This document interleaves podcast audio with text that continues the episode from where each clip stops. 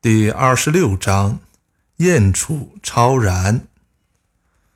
重为轻根，静为躁君。是以君子终日行，不离辎重。虽有荣冠，燕处超然。奈何万圣之主而以身倾天下？轻则失根，躁则失君。凝重是轻浮的根基，静定是躁动的主宰。因此，君子整日行走，不离开载着衣物的车辆。虽然享受华美的生活，却能安然处之，超然物外。为什么大国的国君，却还要以轻率的态度处理国家大事呢？要知道，轻率就会动摇根基。急躁妄动就会丧失主宰。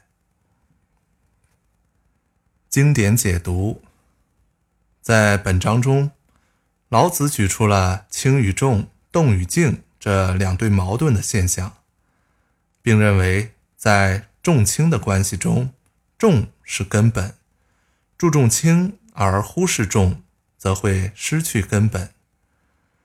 在动与静的过程中。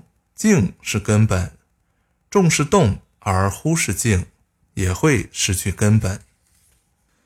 这种观点反映了老子朴素辩证法思想。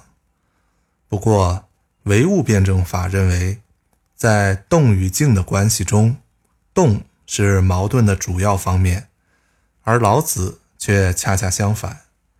因此，其辩证法被有些人认为是消极的。在本章中，老子讲的是领导者怎样才能够巩固和保持自己的地位。在他看来，轻躁的作风就像断了线的风筝一样，是不可取的。领导者只有保持敬重，才能巩固自身的地位。所谓“静为躁君”，其实就是人们经常讲的“沉得住气”。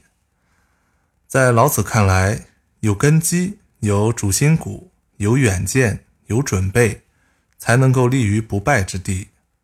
反之，轻率、轻浮、轻飘，就会失去根基，就容易被外力推倒、拔起，或者被颠覆掉。而躁动、急躁、焦躁，就如同丢了主心骨，难免失控。因此。高明的人都懂得乱中取静，即所谓美林大事有静气，所谓无故加之而不怒，所谓麋鹿兴于左而目不顺，泰山崩于前而色不变。此外，他们还会随时做好应变的准备，脱离后勤保障不脱离脚踏实地的状态。